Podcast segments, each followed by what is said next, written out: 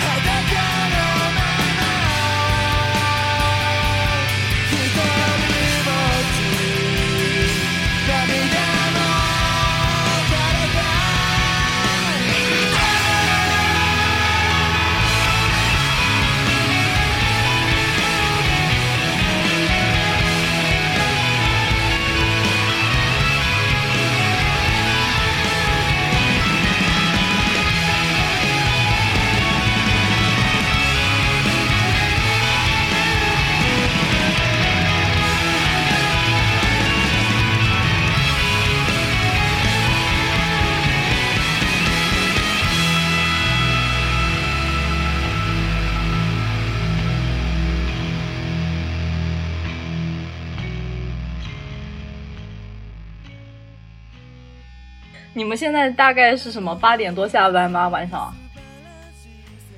啊，我一般是十点半走的，因为十10点半半可以打车报销。十点半才可以报销。嗯，我们是七点以后就可以报销。嗯，还是你们好呀。就是说，嗯、因为我家住的比较远嘛，嗯所以说有的时候还，如果说九点半还没走的话，还不如十点半就打车回去，就二十分钟。然后要是自己坐地铁回去，也要四五十分钟。我就是找了一个离公司非常近的地方，我大概骑自行车到公司要半个小时的样子。然后坐地铁的话也一般是几点下班？五点，最近。你你这样的人生是不完整的，你必须得奋斗。完了完了，小雷想让我切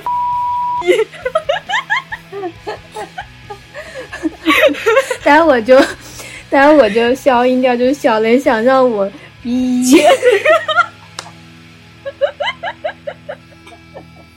观众根本就不知道我们在说什么，只能靠你们进行一些脑补了。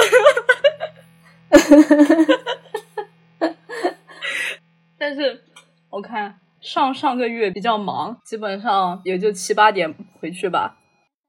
嗯，那那你白天的工作是什么？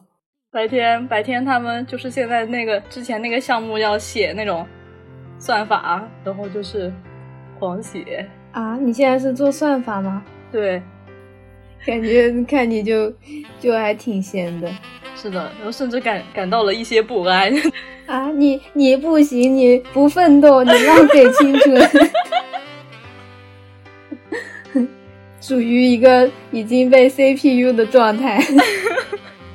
这个故事告诉了我们什么？观众朋友们，说明以后要去学计算机就去学算法，不要学什么软件开发。但是，但是算法也就是也也不建议大家学算法。那就是说不要学计算机呗。嗯，就是其实，嗯，就是前几年算法，你基本上投投一两篇文章在就是顶会，就是已经是算那种鹤毛鸡群的，你可以去各种各样的公司。但是，就是最近去年吧，到今年。他出去看的那些简历上，基本上大家都是人手一两篇顶会的算法，所以就没有任何优势。而且今年的就业环境特别困难。嗯，我嗯，去年基本上每个人想要去大厂的话，手里还是会有那么一两个 offer 的，但是今年就是有大厂 offer 的就比较少了。之前我感觉，就你只要去一个大厂实习过，留下来转正的机会还是比较大的。但是，嗯，今年好像就，嗯，反正好像不太行了。就算你实习了，留下来的机会也很少。我的师弟师妹们现在，嗯，大部分因为秋招也差不多要结束了嘛，感觉他们的意向也大部分是国企和银行。这是这是一个什么趋势？我们我们课题组就是他。一二年、一三年左右的时候，就是大家那种随便随便谁谁都可以去大厂的那种感觉，然后接下来的就是逐渐走向第一银行，然后再往下，然后国企，就是走一个这种这种平稳的下坡路。嗯，其实也挺好的，说不定就是比别人少走少走了多少年的弯路，因为。嗯，我隔壁工位的那个同事，嗯，跟我关系还不错的。然后他上周三的时候离职了，然后去了他们家那边的电信，哎，不对，是移动。然后大家都表示特别羡慕他，啊，少走了。然后如果说一毕业就去的话，就是少走了五年的弯路。一毕业一毕业不过去的话，估计还得卖两年的手机吧？感觉运营商这三个。我感觉，嗯，是这样吗？应该每个岗位、每个地区都不一样，就看他去是哪个岗位。我觉得应届生去估计逃不过卖手机、卖卡，这样吗？对，除非除非你进的是他们的研究院，但是三大运营商的研研究院，我感觉都挺乱的。乱是指什么？应该大部分都是最近几年才。出现的这个新的部门，不然就是以前他不是做这项业务的，所以就是手里面的项目非常之少。你进去，你就是等于你做，你是做一个主开发。可能如果你代码能力非常好的话，进去锻炼的能力会很强。但是如果你，嗯，我觉得作为新社畜进去，如果是没有人带你的话，成长速度可能会有点曲折，比较累。怎么能叫新社畜呢？我们叫新员工，好吗？不 不，但是其实这种来说都是围城，墙外的人想进去，墙内的人想出来。对，嗯，就是怎么说呢？大厂也有大厂的好处，然后国企、银行这些也有他们的好处。嗯，但是像小刘这种，就是看似在厂里，但是下上下班时间确实 跟那种，嗯。国企啥的差不多，甚至还更更轻松一点。这种工作可以说非常好，大家快去找他内推。虽然我们刚才就是乱七八糟的说了一堆，我们先要给这个听众说一下，就是我跟小雷的一个情况。嗯，小雷，你可以就是先阐述一下你整个从去年到今年的一个整个求职的一个历程嘛？大概。我不太想回忆，我只能说我不太想回忆。小刘也不是很想回忆，但是我们要跟这个听众说明一下，我们这现在的一个近况。嗯嗯，我大概是在去年，完了，记忆已经被删除。过于痛苦，我是谁？我在哪里？为什么我突然入职了？过于痛苦，产生了一些心理防御。是的，这叫什么创伤后应激综合症？仔细努力回忆了一下，小雷哭了，当场痛哭，我太苦了。好好，那你可以给就是之后的一些就是求职的一些应届生一些就是你你的一些建议，就是让他们少走一些弯路。嗯，首先第一个是，嗯，投简历一定要早，就老，因为我这个人比较有严重的拖延症，所以我其实投的比较晚。但是投的比较晚的话，机会就会少很多，因为那个 H 就是 HC，我们是。嗯，就是岗位，就是还公司还剩多少个坑，我们叫它 HC。然后 HC 的话，它是固定的，所以先投的人他会有更多的机会。嗯，就是，但是我们老是觉得自己没有准备好，就是投的早的话，会觉得，嗯，可能自己东西还没背熟，然后准备不太充分。投的晚的话，又会觉得说不定人家都招满了，然后面试也是白面试的那种感觉。所以说，就是一开始就要想好自己想要投的什么岗位，然后嗯做好充分的准备。一旦有消息的时候就赶紧投，因为一开始的时候面试官还没有见过很多的候选人，所以他的要求会比较。面试官还没有准备。嗯，是的。这个时候就可以，嗯，充分展现自己的能力，因为，嗯，他手上还没有那种对比的对象，或者说是，嗯，还没有对今年那个，嗯，新新的候选人的情况没有足够的了解。然后你这个时候要是表现比较优秀的话，他就会，嗯，对你的意向会更大一些。嗯，其实也是。尽早投，尽早占坑位。然后第二个就是，嗯，觉得简历这个东西还是比较重要的，因为你要对你自己做的项目做一个包装。虽然说可能大部分人接触不到很高大上的那些东西，但是你可以挖掘你那个做的项目里面的一些嗯东西，就是把它包装一下，然后提炼一些能让面试官感兴趣的点。这样不至于他，嗯，会到处乱问他，他可能会，嗯，如果说你的简历就看起来平平无奇，他就会发散到各种 天马行空的地方上去，这样子很容易回答不上来，就很尴尬。一个封装留一个接口，完了。嗯，是的。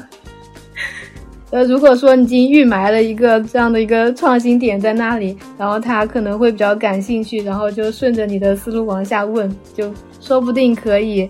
嗯，问到你准备好的东西上，嗯，说是这么说。其实，其实我我也没有投的很早，因为去年秋招的时候，小刘还在备战论文，然后小小刘开始开始投的时候，基本上，嗯，虽然以前说是金八银九，大概是这样吧，金九银十，以前是金九银十，对，然后现在越来越早了。对，然后提到了金八银九，今年估计是金七银八吧。所以说要做好那个实习和找工作的平衡也挺重要的。对，嗯，但是有一些有一些就是你研究生的课题组，它是不允许你去实习的。就比如说我们课题组，就是嗯没有实习的机会。就是我我我我这边的老板就是想让你专心在你的所有的论文上。然后就会产生一个问题，你要怎么去 把你的简历那张纸填满？那小刘你是怎么做的呢？我觉得应该不止只有你有这种情况，其实很多研究生在这个阶段上都会遇到这样的问题。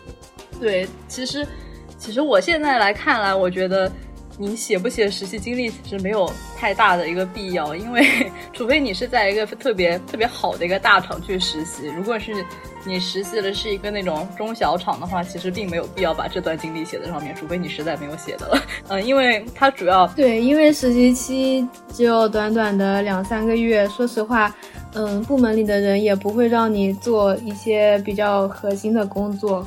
一般是打打杂、写写什么，嗯，C C R U D，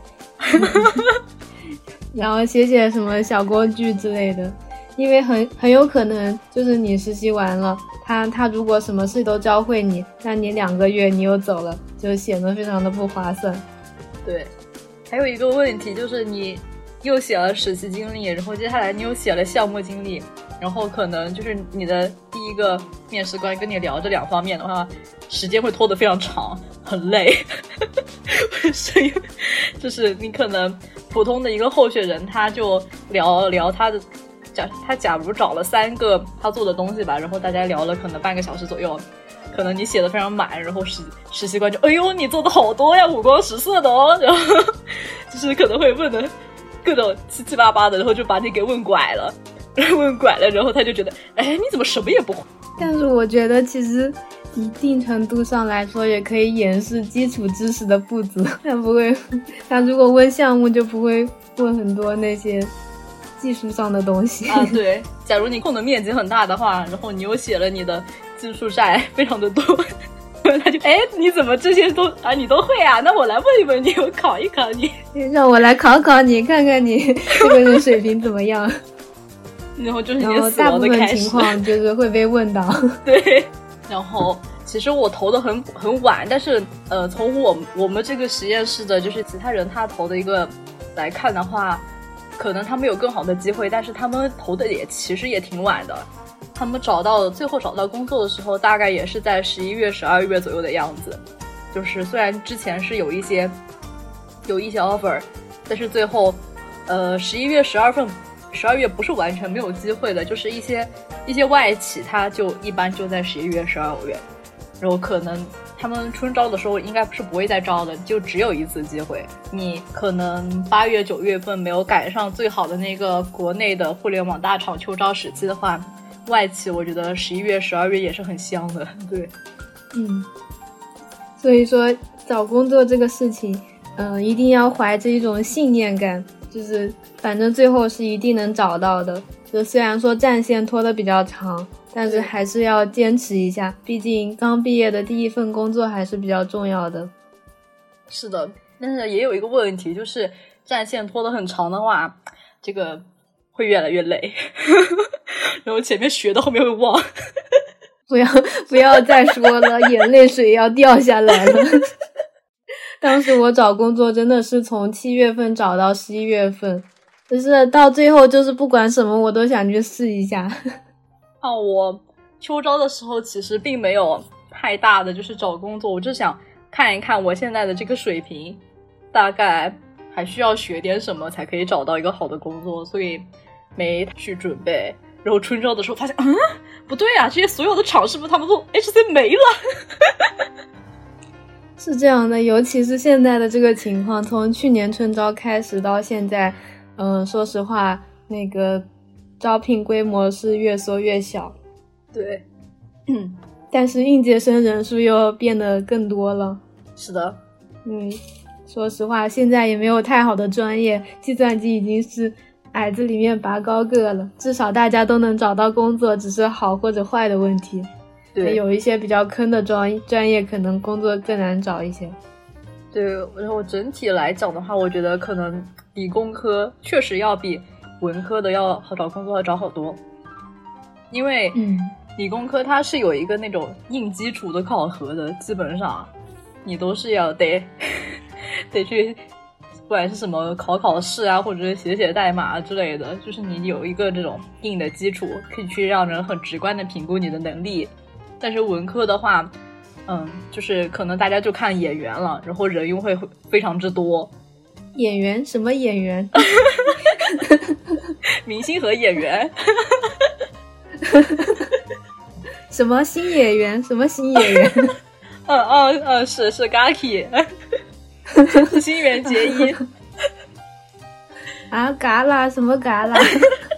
嗯，是嘎啦果。好想好想吃嘎啦。是嘎啦蛤蜊，南方叫蛤蜊，北方叫嘎啦。开 开始说烂梗，停止烂梗，禁止烂梗。嗯嗯，刚才说到哪儿了？突然忘记了。新演员？不对，不是新演员。哦哦，演员。好的。以我们这个学院的，就是就业程度来讲的话，理工科大概八九十的百分之八九十是去年的，是找到工作的就业率。然后文科就非常惨不忍睹。然后学校为了就是 就是让这个整个报表看上去 好看一点，就说呃，就是你们毕业之后，呃，如果就是赚到了一些钱，这样也算是就业。赚到了一些钱，这样算你们灵活就业在家。洗盘子，爸妈给了五十块，灵活就业。灵活就业。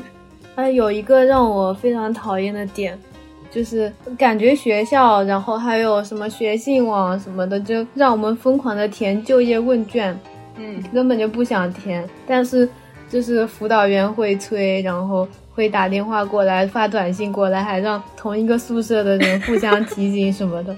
然后一登录那个学信网，不是要下载一些嗯学籍证明之类的东西嘛？嗯然后你不填那个问卷，他不让你不让你搜其他的东西，就是你必须填完那个才能进入它的页面，真的好讨厌。而且第一阶段的我填了，然后发现还有第二阶段，第二阶段问卷，还有这样鬼知道？它有几个阶段。嗯，我好像一个都没我前几。天邮箱里收到的。怎么居然邮箱里面会收到，我都没收到。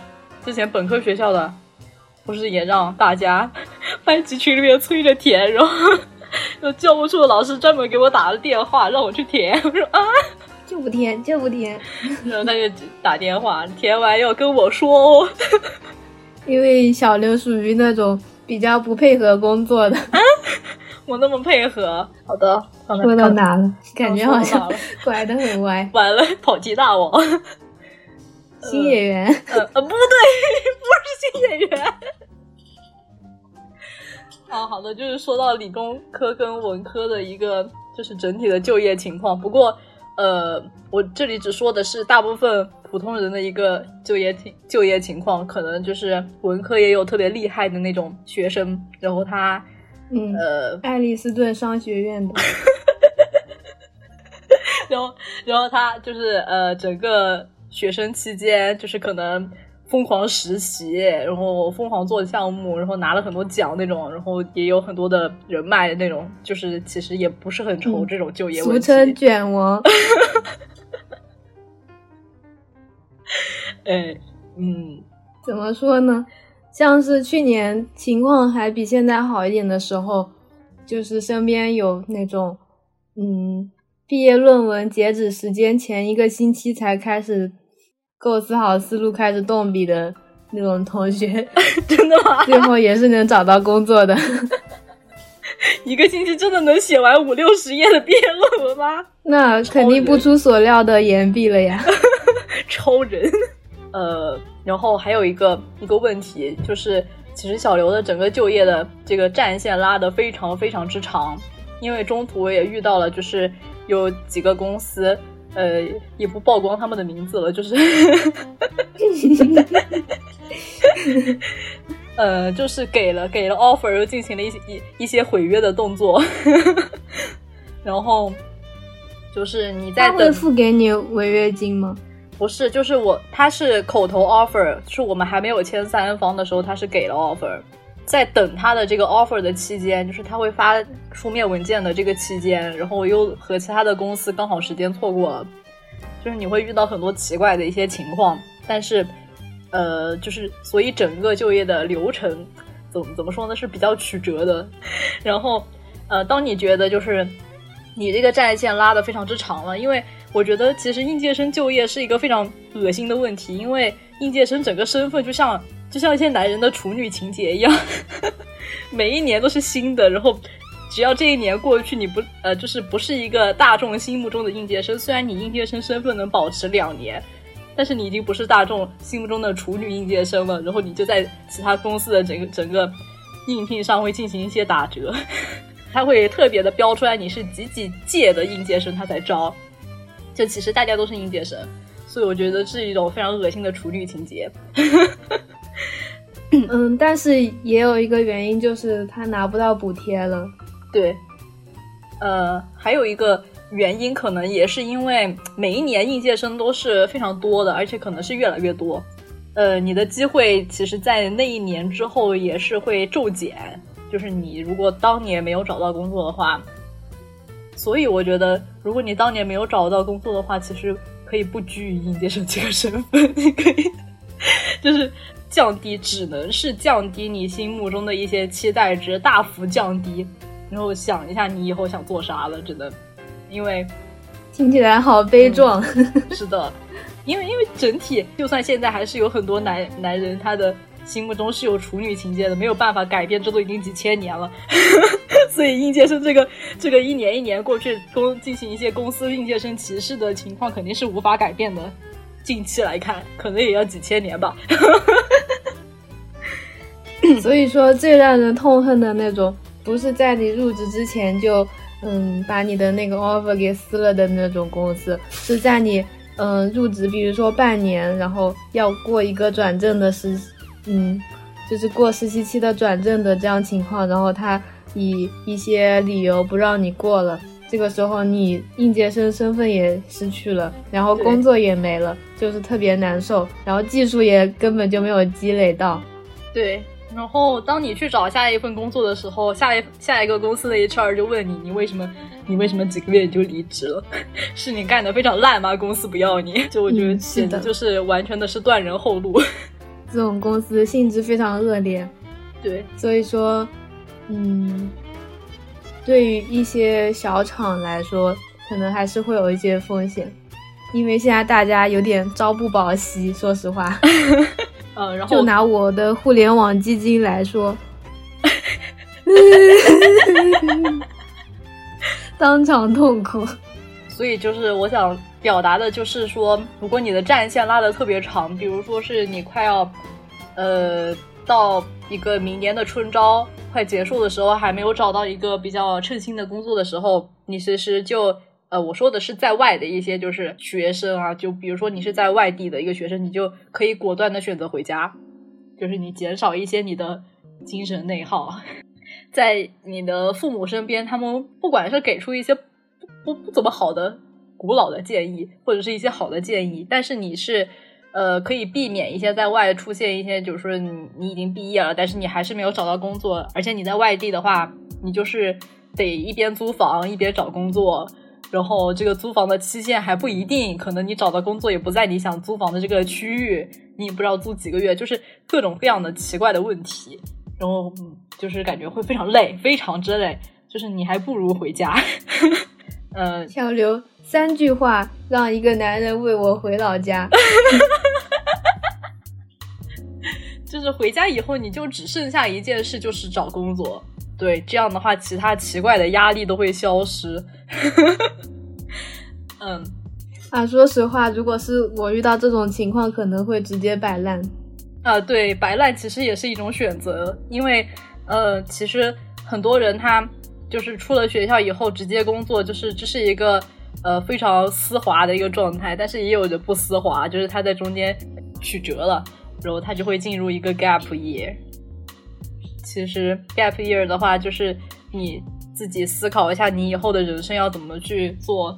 感觉越来越多了，就是这样的一个学生，就是他其实毕业之后，他可能是什么原因没有找到工作啊，或者是呃就觉得很累啊，也不知道自己以后想干什么呀，然后他就他就回家了，然后他开始开始摆，开摆。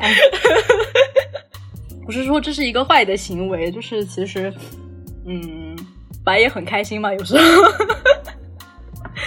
你摆的状态我今比较开心天摆烂了。一天，我感觉我的整个人的精神都得到了升华。对，就是其实你我可能下午就躺床上躺了一天，然后在那玩游戏。原来一个下午我都在玩游戏的感觉是这样的，好像人生中没有体会的到这种快乐的滋味。嗯，对，然后就感觉，嗯，嗯，但是其实国内的环境怎么说呢？对这种 gap year，嗯，接受度不是特别高，大家就觉得你这个人不务正业，你在家 就是啥也不干，跟米虫。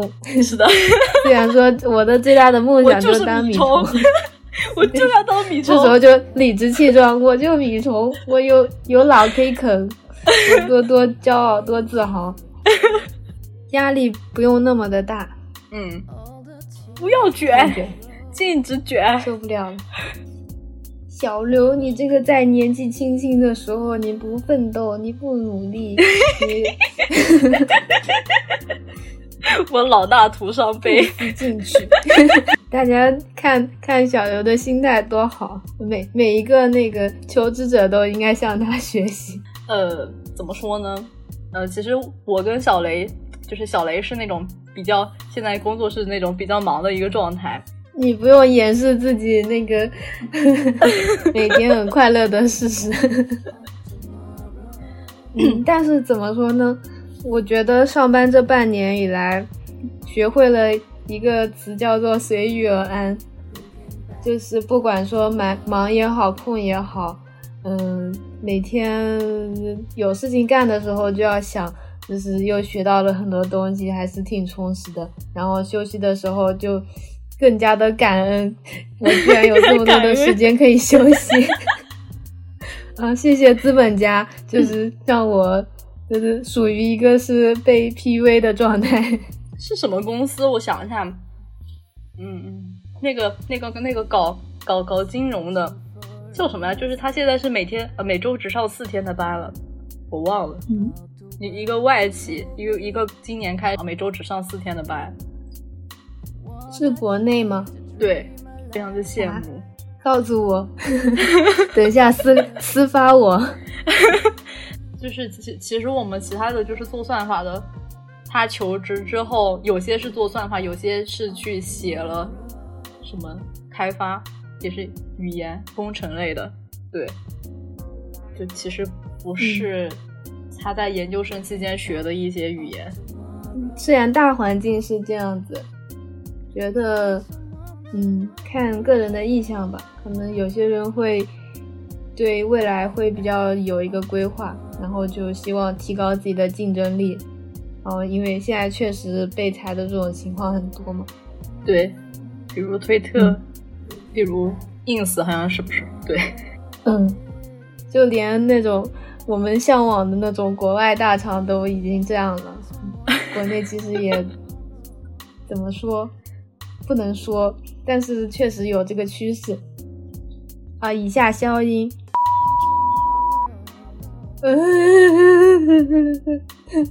太太苦了，真的疼很很难受。嗯，以上是抱怨，你，继续。说到哪了？刚才 又又扯歪了。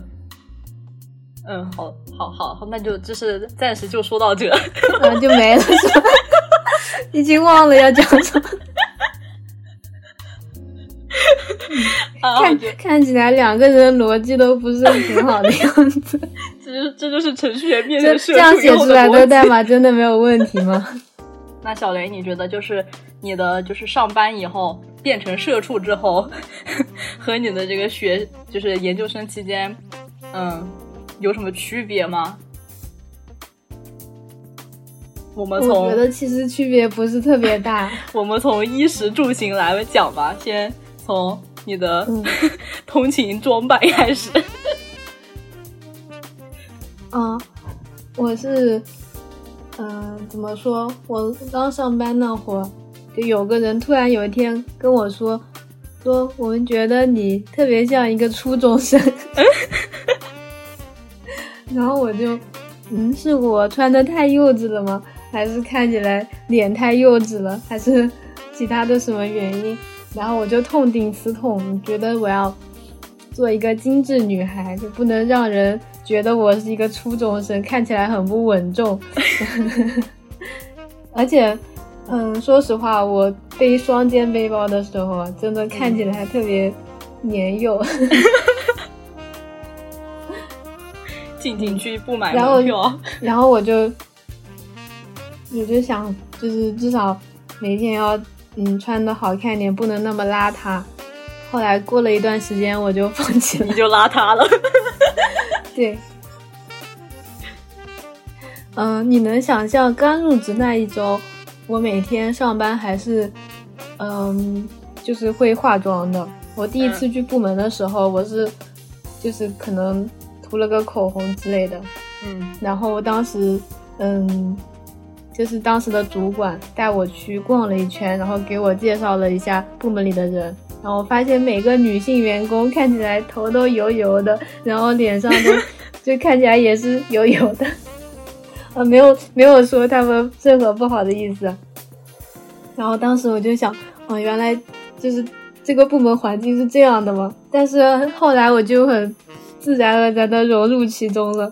那你现在在工作室看到我的话，可能头就是一直是油着的那种清汤挂面的状态，不太愿意洗，因为每天下班很晚了，就倒床上不太想洗头。嗯，然后公司也没有那种嗯值得我每天洗头去见的那种人。这个是穿着上，嗯嗯，外外表打扮上是这样子，好的，但是我觉得其实，嗯，在我的部门，因为它是一个研发的部门，它也不是什么销售，也不是什么那个文职，嗯。所以说干好自己的工作是最重要的。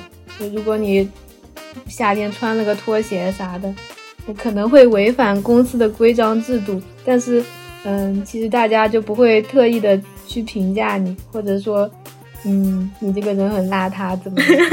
可能是在可能会在背后说，但是不会，就是不会把这个当做一个嗯很重要的事情。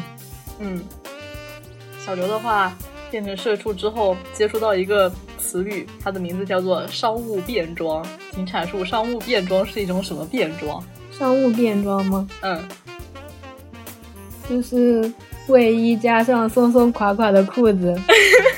服，商务便装是指有领的衣服，然后加那个不是超短裤、不是拖鞋的装扮。但是这个词语经常出现在我们我们国我们公司，就是你要去参加一些什么培训或者活动的时候，他就要求你穿商务便装，然后让我非常的迷迷惑。第一次接触的时候，那你平常上班是穿什么？平常上班的话就是邋遢着去上班。就是一样的状态是吧？对，当代当代女性社畜上班图鉴。嗯，其实呃，你每天起床，我其实我比较比较恨起床，起床最近，呃，特别是那你进入秋冬了之后，呃，怎么说呢？我我发现我的这个生物钟出现了一些奇怪的变化。呃，我自从变成社畜之后，我的生物钟变得异常的准，没没有闹钟也是非常的准，就是会提前闹钟大概一两分钟我就醒了，然后狂睁开眼，然后看闹钟，还有两分钟，那我就非常火大，再睡一会儿。我就非常火大。你你说如果是提前半个小时醒的话，可以睡半小时的等闹钟，但是你是提前两分钟醒的，然后睡下去，然后闹钟就响了，都非常火大。然后火大，然后起床之后就，嗯，穿什么衣服？然后我是一个怎么说？呃，其实我我现在住的这个地方到我上班的地方是有那个班车接送的，但是如果我要去坐班车的话，我就要去赶那个班车。然后我为了不赶那个班车，我就可以多睡半个小时。然后多睡半，我就选择了多睡半个小时。然后多睡半个小时的一个后果就是，我是非常滴哩滴哩，非常勉强的去去到公司，就是刚好卡点，然后每天都是卡点，然后就没有太大的时间去选你要穿什么衣服。就每天都非常邋遢，然后 就旁边有什么衣服就穿着走了的一个状态。呃，有一个区别就是问一下小雷，因为呃小刘本身是在一个是在一个厂子，然后就是一个一个规矩的厂子上班，然后其实大家穿的都是那种呃，因为有年纪很大的呀，或者是格子衫，格子衫，就是大家都穿的非常的规矩，因为在一个规矩的场所，就是不会出现那种就什么呃什么穿着穿着汉服来上班的那种。就是问一下小雷的公司有出现这样的吗？或者是穿着 low 裙来上班呀、或者女装上上班的男性？啊，那是什么地方？那应该是哔哩吧？就是有那种自由的穿衣。嗯，我觉得一般这种二次元游戏公司会比较能够这样穿一点吧。但是我司还是一个比较稳重的形象。新的 HR 高层上任之后有，嗯嗯，有抓过一段时间的那个呃员工仪表什么的。嗯，女生不能穿太短的裙子或者是裤子，然后也不能穿拖鞋。就穿拖鞋但，现在好像，嗯，不过现在这个季节也穿不了。穿那个洞洞鞋。嗯，是的，就不允许穿洞洞鞋。哦嗯，总的来说就穿的比较正常吧，看一看就是那种社畜的样子。然 后格子衫比较多吗？没有没有，哦，已经不是格子衫了，最近进入了冲锋衣那个是基的阶段。础皮肤，那个是基础皮肤。最后进入了我们还有别的皮肤。内胆冲锋衣，而且我们部门有发一件那种部门的卫衣，然后我嗯看穿的人也挺多的，我也挺喜欢的，因为它嗯不难看，就看着还可以，就是普通的卫衣，然后嗯全黑的，看着也不很耐脏的样子，我也很喜欢穿它。嗯，好的。那接下来衣食社畜的饭怎么解决平常的伙食问题？嗯，平常我一般是在楼下的一个嗯公司的承包商食堂里面吃饭，然后一顿饭大概是嗯二十左右的均价，嗯，嗯，然后公司对饮食没有补贴，嗯，说实话，我觉得这个福利做的不是特别好。感觉这个饮食应该是算在你们工资里的，就是你们到手的一个基础工资里面，可能就是包含了这部分的饮食。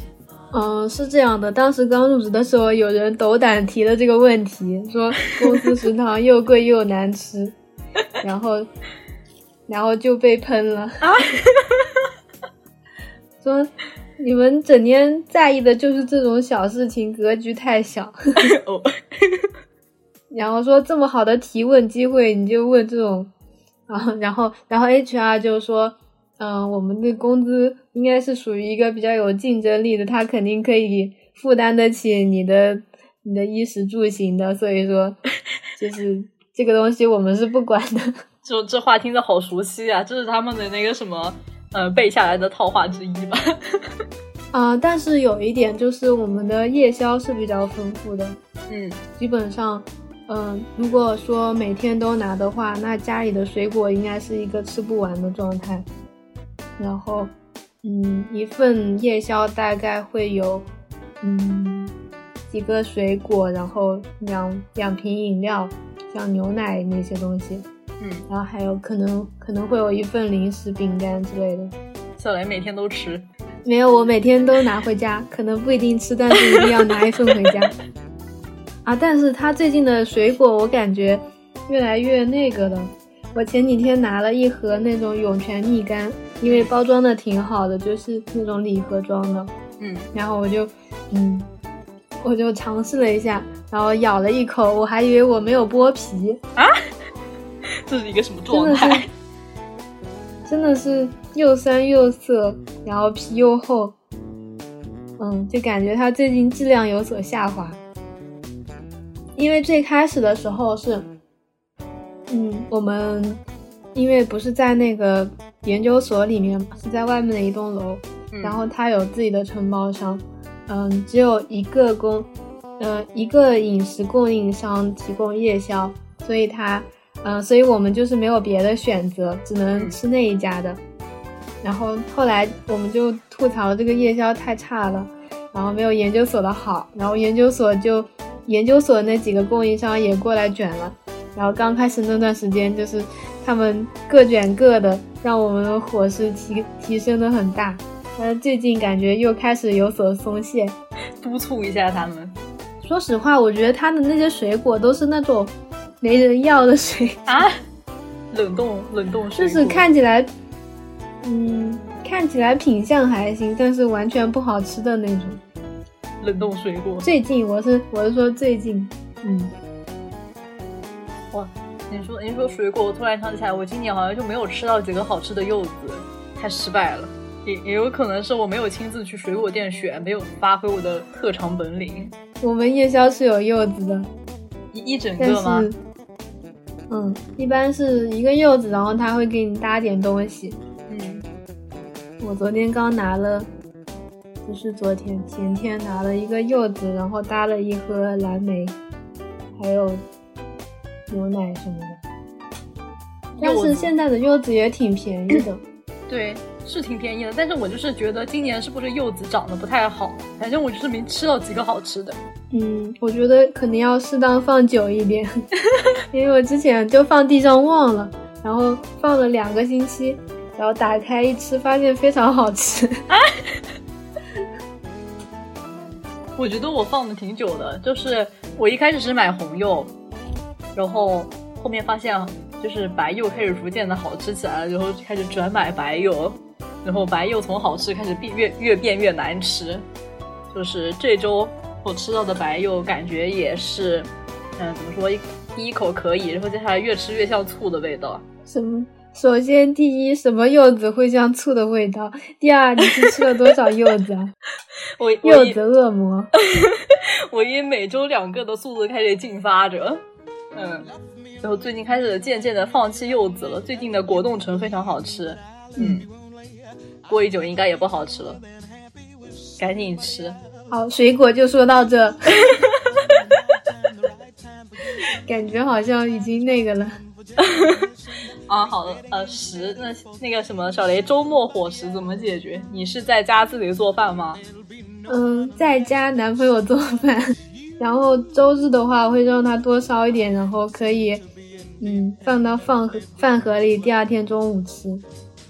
因为我觉得外面东西吃多了没有自己做的好吃，而且我们那的外卖其实说实话我都点遍了，根本就没有一家有诚意的好吃的外卖，有诚意。对，现在的外卖不都是那个什么照烧鸡排，什么什么东西什么，然后然后再加点那个五仁酱丁，基本上就是很经典的，每个每个外卖都会有五仁酱丁，西兰花一颗放在里面。对，感觉吃了就感觉吃到了他们的敷衍，那种我一般都不点的，主要我嫌里面没有蔬菜。他就是在敷衍我，没有蔬菜。嗯，小刘的话，我也是，就是周周一到周五的话，是我们是那个也是承包出去的一个食堂，基本上均价也在二十左右一餐。嗯，怎么说呢？我觉得，我觉得其实食堂均价在二十是一个。嗯，习惯之后觉得还好，但是一开始是是会觉得非常恶魔的一个价格，因为基本上，嗯，是的，因为学校食堂毕竟还是便宜一点。对，学学校食堂基本上你点一个一荤一素，大概也就在十块钱左右的价格，但是在公司食堂的话，这个价格就翻了倍，然后你细思极恐，就会其实原料根本就没有在这个价格上。就是他其实是在变相的进行一些你的工资的压榨。嗯，我感觉倒也没有吧，因为学校食堂是有补贴的。嗯，没有，就是其实你的，我是指原料的价格，其实也就是在那个价格的基础，嗯，不可能你吃一盘那个一盘荤一盘素的价格就在二十左右，让我觉得就是。东南沿海的一个物价，但是也没有到那么夸张的地步吧。但是在我家的话，一荤一素，你你那两小盘出去买的回来才二十块钱，你二十块钱的菜买回来，我可能吃三天。啊，这么好？嗯，就是感觉会被逐渐的驯化，被这个价格、这个物价驯化，然后以至于我就是，嗯，吃外卖，然后点到二十块加之后，也会觉得，哎，其实也行，我在公司里面吃的也就是二十块左右的饭菜。我说我我的一个物价观什么时候变成这样扭曲？但我觉得二十块，说实话，嗯。就还好了，如果在商场里吃的话，肯定就很贵。前段时间我不是在，嗯，在在站店嘛，嗯，然后就是在一个商场里，然后吃了一个星期之后，我的价值观更扭曲了。不能被驯化，不可以被驯化。哎，上海我记得也有那那那个连锁汉堡店的，就是有一个叫什么 Shake。哦，shake，shake 是，嗯，那个韩国的汉堡，嗯，是韩国的吗？不知道，但是它的汉堡挺贵的，对，然后大排长队，然后记得它一个可乐要二三十块，然后后来想着，如果它卖的太便宜的话，也配不上它那个五六十块的汉堡，不行，不能不能习惯这个物价，就是当你就习惯一些高的物价的时候，然后。会看到一些那种他的一个工资水平大概在人均左右的那种水平的物价的时候，你就会觉得非常的幸福。但是其实那个才是正常的物价，我就觉得我现在是有一点扭曲的一个观念。但是也没有别的办法。如果想省钱的话，我觉得，嗯，如果你下班时间允许的话，可以前一天晚上做便当。对。但是其实，嗯，做饭的话，虽然很快乐，但是也会，嗯，感觉是在工作日的话会，其实没有那个必要。就是太累了。我现在对我现在是，如果如果我心情好的话，可能是隔一天做一次饭，我不会每天都做饭，感觉会消耗我一些做饭的热情。就是我会每天在想我今天要做什么，然后我要怎么去消耗冰箱里面的食物。然后我冰箱里的食物还剩下什么？我是不是该画一个冰箱地图？就这种思维，就是向主妇发展了，变成。我感觉我就是脑子里面装的东西会越来越多，很难受。等一下，我突然想到了，你这个说说你那个物价这个观念的，嗯，可信度不高，因为我记得你曾经想要报一个超级贵的一个料理课程。对，是的。所以我觉得你的这个价值观沉迷，嗯，对，那个那个料理课程怎么说呢？我觉得，因为那个料理课程是我很早很早，就是本科的时候，我就觉得，嗯，以后我应该就是想去体验一下它，因为它是有那种单次课的。它单次课啊，我们刚才说的没，嗯，就是给大听众先说一下，我说的那个是 A B C 料理课程。我不是给他们打广告，我只是阐述一下，就是他的广告做的非常好，就是吸引住了我。嗯，应该是，我觉得他应该吸引你的地方，可能是他预设出来的一些场景吧。对，精致料理课程。嗯，我有一些同学也是在那边，就是上过这个料理课，然后我就是去翻他们的一些就是学后的一些照片，我就觉得，嗯，做出来是一个非常规整的一个。西点就是我，其实我以前做西点是就是跟着网上的教程做，然后其实我并没有一个正规的去学习过，但是我就是想，就是看一下，就是一个专业的一个老师教我是一个大概是一个什么样的流程。但其实我在网上也可以学到，但是网上学是我觉得没有一个现实的一个学能让我记忆更深刻，因为。之前去呃，大家去蛋糕店应该做过蛋糕，就是那个蛋糕老师他是不他是会教你就是怎么去做一个蛋糕的，就是小雷应该也体验过，没有？嗯，你你以前有去过那个 DIY 蛋糕店吗？应该去过吧？没有，懒。好的，如果下次来杭州的话，我们去 DIY 蛋糕店吧。好，你做蛋糕我来吃啊！我老师会让你做的，老师会让你动手的。就是那种 DIY 蛋糕店，是你进你我我我我之前去的那个，是你提前一天预约，然后那个老师他是在那个呃法国的蓝带学校毕业的那种什么高级西点师，可能嗯就是，然后他就会。按照他们那个学校教的一个流程来教你怎么去做好一个蛋糕，然后你有哪些误区，就是跟我以前就是野生的那种学习非常的不同。就是我就嗯哦，原来这个细节上我是以前是这么做的，但是其实我可以按照一个正规的方法的话，可能把这个蛋糕做得更美味，是这样的，就是减少了我一些误差，然后 呃就是。感觉非常好，然后我我以前在网上学做教程的话，基本上就是记一个大概的。然后如果我要再做一个，重新再做这个糕点的话，我还要还是要回去翻这个教程。但是如果我在线下学习的话，就是那个老师教完我之后，我就完全记住了，完全记住了。然后他说的一些点我也记得了。然后从此这个做这个东西，我就是嗯不需要教程了，本当本当上手，对。就是不不需要教程，然后就是记忆非常深刻，我就觉得这个，嗯，感觉很好，然后所以，我就是看中了那个 A B C 料理的那个做西点的感觉，他教出来的很好，然后教出来那个糕点其实我是可以吃的。很多很多原料你自己去买的话，其实是比较麻烦的，因为，嗯，如果你要去做普通的蛋糕的话，你就只需要买一些什么面粉、黄油之类的东西。但是如果你要做，假如你是做一个那个费南雪。然后你需要去买什么竹炭、什么金箔，买完这些东西，然后你做完了几根费南雪之后，你就会进行一个那种懈怠，就是你你会很长时间都不做这个东西，然后然后就是做完就完成了这个事情，然后剩下来那些原料我就觉得非常浪费，然后因为它也不是一个做其他甜点非常通用的一个原料。如果你去一个蛋糕店进行学习的话，这个原料它是那个教程它提供的，然后你做完的话，嗯，就可以直接带走，很好，然后就是感觉很好，你可以做很多那种稀有糕点，也不需要你自己在家里面费费的去买这些材料，可能做出来的一个也是一个那种丑东西，没有老师进行对你进行一些修正或者是一些专业指导。但是他那个课程还是看出来，嗯，但是他那个课程还是非常贵的，就是，但是我觉得我如果攒到钱的话，也就是可能一定要去学一下，嗯。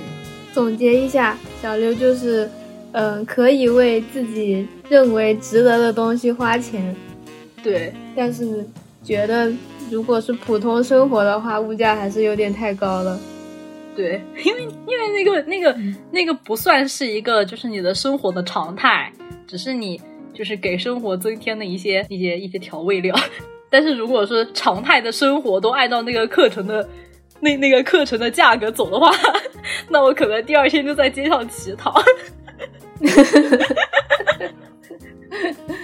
然后，呃，周末的话，我最近是一直都在家里面。做饭，其实其实我觉得，就是小雷，你现在是嗯买菜那些也是你男朋友来搞吗？就是这些都是他来准备吗？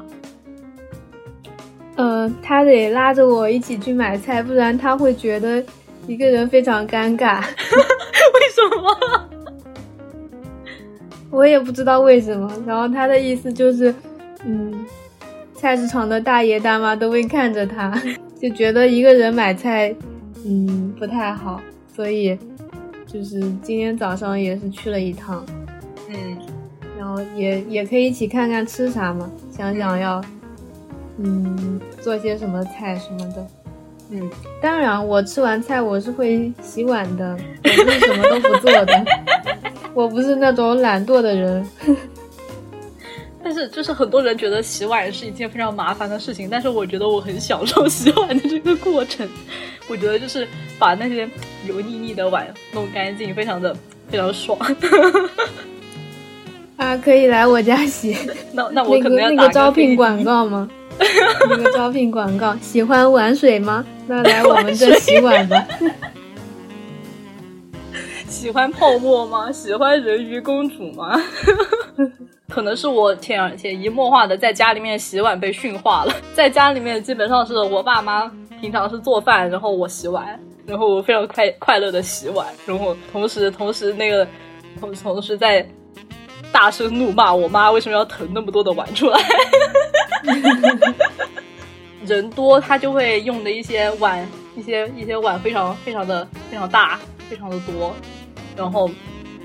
那些那些大的碗，它就是你吃完饭之后放冰箱，然后要腾到一个小的餐具里面，然后我妈就会每次腾很多，等于我要洗了双倍的碗，然后每天就是洗碗都在怒骂她。然后我给她的建议是我我家可以这呃所有的菜都丢进桶里，然后煮一锅就只有洗一个，诡计多端，有约等于在吃泔水。但是最近我其实有一个。嗯，健身餐的计划，但是不知道能不能付诸实现，因为其实不吃饱的话，干活是没有力气干，要干一整天的活。碳水是快乐的，厂厂里面就是这样的啦。碳水主要是我想吃的健康一点，因为嗯，上周我刚去做了一个体检，就入职的时候他有一个体检，然后嗯，半年之后是今年的体检，嗯，然后看了一下。嗯，现在有那个胆固醇变高，然后缺少蛋白质的这样的一个情况啊。缺少蛋白质是这个什么什么症状？血液可能是那种垃圾外卖吃多了，缺少，这都是那种碳水什么的没有营养。你你是全套体检，我们可能要十二月份才做这个体检。我是我上周是去做那个什么女性体检，嗯，有有有一点有一点酸爽。不愿再提，略过略过。嗯，然后刚才说到什么？平常做饭就是去买菜。呃，我觉得虽然现在网上下单非常方便，但是其实我就是之前算了一下，就是我如果在网上买菜的话，其实均摊下来的话，跟我在外面吃外卖的价格是差不多的，其实并没有省多少钱，所以。呃，菜市场的价格还是要比在网上买是要便宜的，是这样吗？但是我感觉网网页上面好便宜，是因为它的克数少。呃，我不太清楚。我觉得买肉特别便宜，但是那个肉，说实话，大部分情况下都不太好吃。嗯，就有一股奇怪的味道。肉其实我觉得还行，但是我觉得，嗯，怎么说？而且就是作为一个在山里面长大的人，就是在这边很多野菜我都没办法吃到。嗯，我很馋。那不然呢？你去挖吧。我宝钗挖野菜啊，还有还有还有一个就是，嗯，因为因为疫情的原因嘛，嗯，现现在基本上每周我都是囤一次我的我的垃圾食品，一些方便食品，就是我感觉如果我不囤的话，我就是感觉非常不安。一些樱花妹的不安。小雷现在有在囤东西吗？嗯，没有。我现在纯纯靠那个夜宵的伙食就可以存活的感觉。我感觉我不把一些必要的东西买买满，我就是觉得非常的嗯危险。这就是经历过风控的上海居民。是的，呃，其实就是。前天哦，到到昨天吧，就是我们这栋的楼楼下还有那个呃防疫人员在那里守着。虽然虽然他他让我正常进出了，可能我们这一栋里面有密接，我不知道，我我也我也不清楚。因为小雷之前租自如的房子，你是合租是吗？还是整租？合租。合租，你有加你们那个合租人的群吗？嗯，有，就是我是完全不加的。嗯，我觉得可以加，因为有一次我那个沐浴露莫名其妙不见了，嗯，就放在那，后来我就在群里面问，然后有个人就说是被他妈妈拿走了，然后我走的时候东西拎不动，还让嗯合租的一个人帮我搬了一下。我合租的是。现在是一个男生和一个女生，就是我没有加他们的群，我也不知道我们这个地方到底有没有群。因为我我看那个男生他应该也是没有进群的，因为他是一个短租。然后还有我们这个社区的，就是这栋楼的群，我也没有加，所以我是处在一个完全没有信息的状态。我觉得，嗯，也有好处，也有不好的地方。就是不好的地方，就是就像我有呃前天就是出门的时候，就刚好就是被防疫人员拦在门口。然后他就说：“呃，你不可以出去了，你没有看我们这一栋的群。”我说：“我没有加。”然后他还是让我出去了。但是我觉得其实并没有多大的影响。然后我们这个合租人的群也是，嗯，因为我没有加进去，但是平常处于一个完全是陌生人的状态，就是会会帮彼此拿拿快递这样的感觉。就只要不会出现什么矛盾，我都是对这样的。一个网友一样的关系，觉得非常的满意。呃，但是如果是出现一些比较严重的问题的话，我我我的我是在他们门口破口大大骂。啊，你有这么做过吗？我隔壁是一个，就是那个男生。然后我旁边是那个卫生间，然后他经常从那个卫生间回去他房间进去玩手机，你就没有网了？没有没有，就是他，我不知道为什么呢，我不知道他是做什么工作的，就是他的鞋非常的脏，他就是每次都是这一条路上充满了他的泥脚印，非非常之恶心。然后我只要出现泥脚印，我就在他的门口破口大骂。他是什么反反应？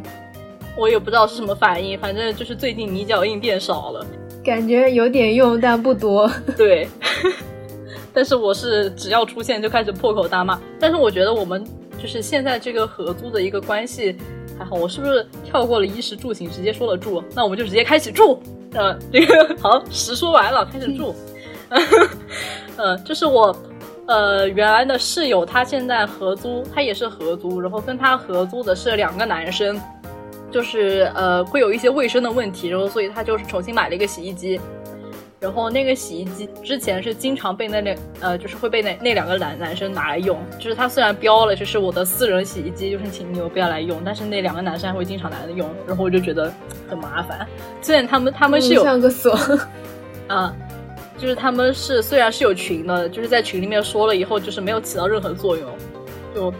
只有当面去跟那个男生对峙了，就是问是谁拿了谁用了我的洗衣机，然后把他衣服就是没有洗完的拿出来丢掉，然后 然后才会有一些还会有一些作用，可能会遇到一些恶心的合租人，有也是我不愿意就是过多的去掺和和合租人之间的关系，对，因为保不准我们之后会为了一些奇怪的事情撕破脸皮，就是以前。以前那些前人都是告诉我们，同事不能做朋友，然后小刘扩展了一下，就是合租也不能做朋友。对，而且我是属于一个比较极端的情况，就是虽然合租，大家那个呃卫生间还有厨房和阳台都是共用的，但是我所有的厨具还有我的就是洗漱用品全是放在我的房间，就是。我基本上公共地方没有放任何的东西，我很怕出现那种洗衣机被别人用的那种情况。小刘内心我很有边界感，希望你也有。对，我觉得你下次可以考虑，嗯，租一个有独卫的，感觉会，嗯，私人性会比较好。刚，呃，现在说到住，然后说一下我的一个。租房的经历，然后给看给这个应届生的一些一些一些后辈看有没有一些启发。其实我这个公司它是给你提供一个宿舍的，就是你一开始入职，因为这个宿舍是免费的。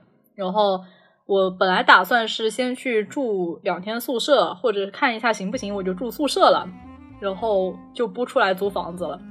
但是我去到宿舍的第一天，我隔住了。嗯，然后就接下来就是，呃，因为还有两天就入职了，就意味着我只有一天去找这个租房的这个东西。然后当天晚上我就去，我就就开始寻寻找房源，然后开始努力筛选。然后第二天我就去看房了。然后看完房之后，我觉得中介应该非常喜欢我这样的租户，我立马就签了。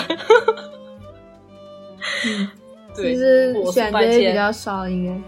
对，火速搬迁，然后嗯，所以我就是觉得，呃，首先我是在自主找的，它其实有优点也也有不好的地方。优点就是它有那个嗯，你的毕业生和应届生，他可以免那个海燕计划嘛，什么免押金，对，免押，然后嗯呃，但是不好的点就是它没有办法，你得选，就是嗯男女合租的情况下会非常的多，就是可能会出现一些怎么说呢，嗯，就是不太不太好选那种全是同性住的那种房子，没有办法把握，就是这一点不太好，而且它的一个合约，嗯。怎么说呢？不是很自由，就是它的规规矩会比较多。但是好的地方是，它有就是你一些比较麻烦的，比如说什么水电啊，或者是比如一些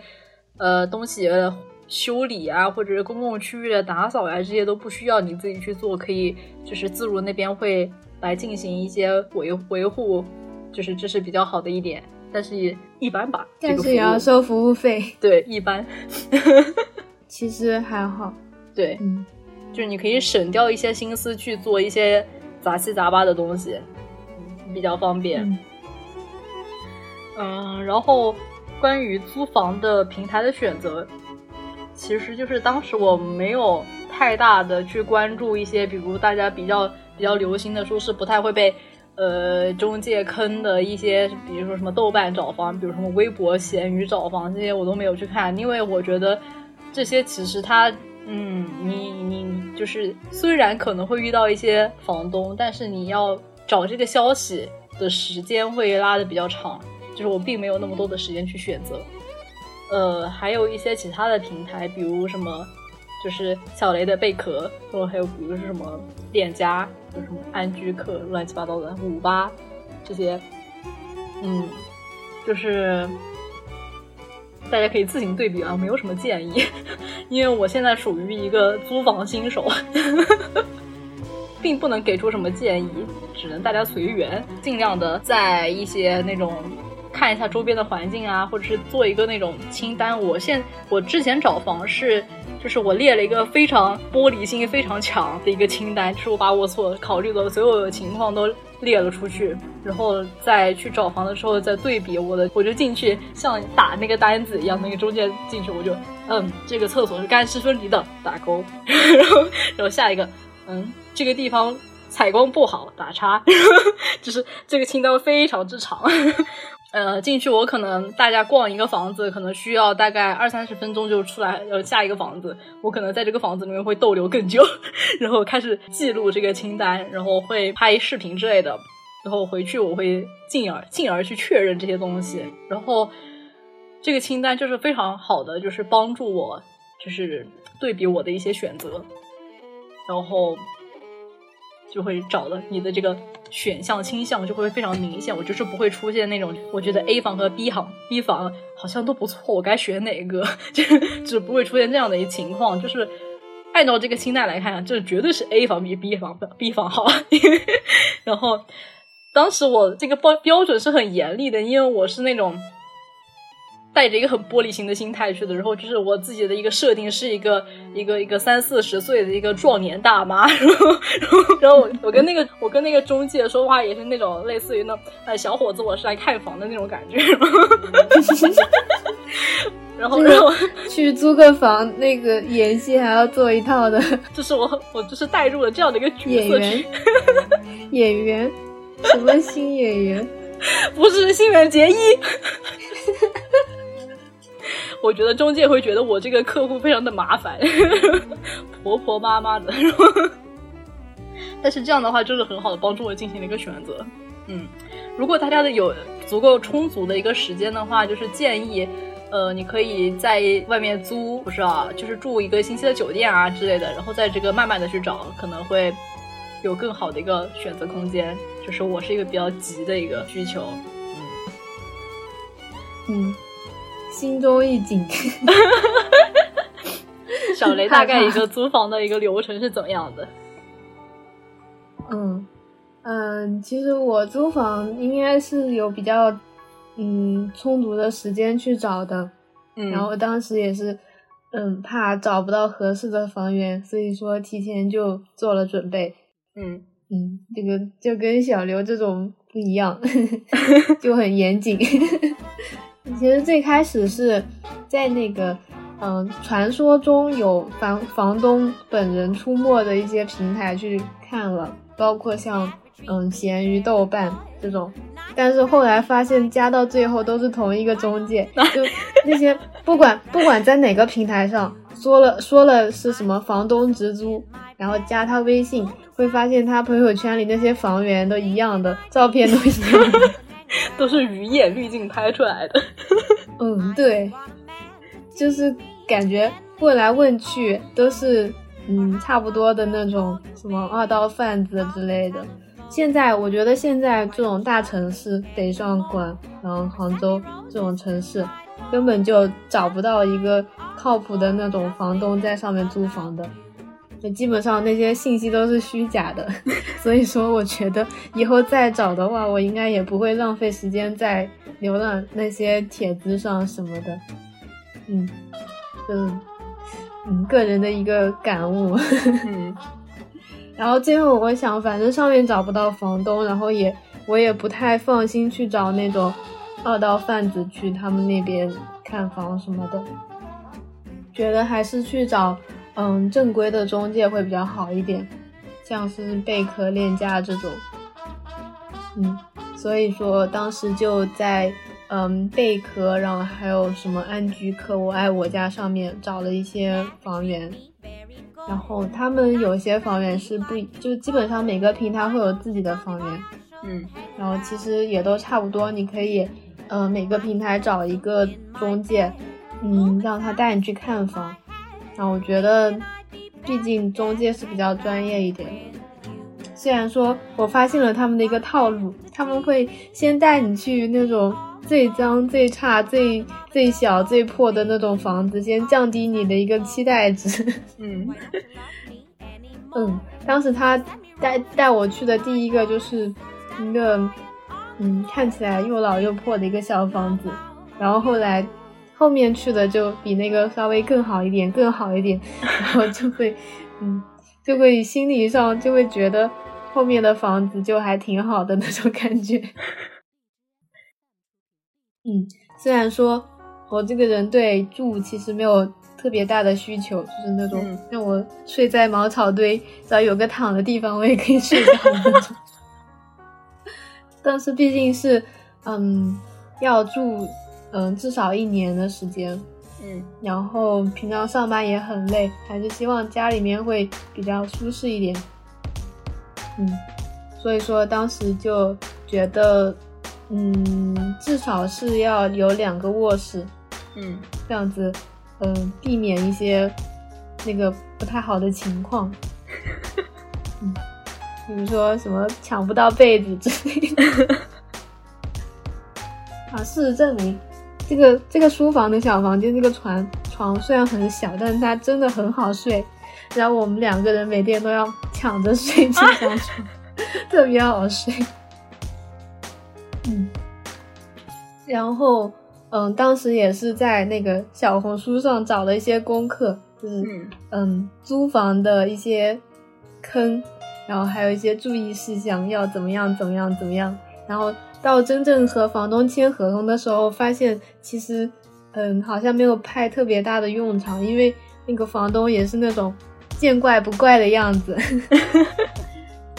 就是，哎呀，你们随便了，不要这么紧张，我们是非常好的房东，也不会就是经常过来骚扰你，然后我们就是属于那种比较随和的类型，然后有什么东西坏了，你也可以就是直接叫我们过来修之类的。嗯，总的来说，嗯，就是互相之间还比较满意吧，交流也比较少。就平常他就只有在收房租的时候会过来，先先先告诉我们说，嗯，楼下最近在装修啊，有有地有点滑，你要小心不要滑倒。然后我们就嗯嗯好的，然后下面一句就是，嗯，下半年的房租该交。了是一个有一个有一个这种 引入和过渡。嗯，总体来说，嗯，觉得这个地方虽然说是有一些缺点，包括它六楼没有电梯，嗯，然后还有就房间房子比较老，所以说下水管管道什么东西不太好，但总的来说还是比较满意的。就是小雷刚才说那个中介会带你先看烂房子，然后再逐渐往好的走。这次完美的避开了这个，就是我当天去看了四套房子，然后我是，就是因为我进入这个演戏的角色是一个非常苛刻的大妈，然后我就是到地铁站，然后中介来带我去看的时候，我就让让他我我想看哪，你带我去看哪，就是我按我的一个进度去走，是完全不给他打岔的空间。然后整体上，我对自己的这个角色的扮演非常的满意。我觉得以后也会 也会遇到这样的一个角色的扮演的机会，就是，嗯，看起来就不好惹。对，就是一个那种，呃，可能在体格上还是有一些弱势，我可能再长胖一个三十斤左右，然后，嗯，戴一个那个翡翠的那个那个手环，然后戴个金盖子。会比较的吊坠，翡翠吊坠，会更加的贴近这个角色的形象。太拼了，就是在在外表上不能认输。嗯，然后刚才说了一个住的问题，嗯，但是呃，怎么说呢？新租了一个房子的话，嗯。首先还是会面临一个问题，就是很多的收纳其实跟原来在宿舍很不一样。然后我也买了很多的收纳架、收纳柜，然后感觉增加了我一些搬家的成本。嗯，小雷这样的就是呃。两个人合租，两个人同就是一起整租的这样的情况会比较好一点，就是搬家可能会比较方便，因为是呃东西虽然增多了，但是可以大件的话可以两个人拿。但是我这边的，比如比如大的一些置物架、置物柜之类的话，如果不适合那种轻型塑料的话，感觉会比较难搬。然后我就深切的感受到，但是我还是下单了。我觉得钢架真的非常质感非常好，我买了一个非常重的钢架。虽然感觉自己搬会搬死自己，好像一般的那种衣架很容易弯。嗯，对，就是弯的衣架的话，其实，嗯，我并不是很在意，因为都可以把它搬回去。我我主要是觉得，嗯。就是你自己租房以后，我我当时在宿舍的时候，我就是有一个危机感，就是我以后绝对会搬走，所以我当时就是很少去买一些那种杂七杂八的东西，比如说是一些呃收纳的东西，就是你在毕业的时候肯定会把它给廉价卖出，或者是廉廉价丢出，不是廉价，廉价丢出 丢掉，嗯，然后所以租房之后就是整体的你的一个。家具状况家家具是比较稳定的，所以就添加了很多杂物。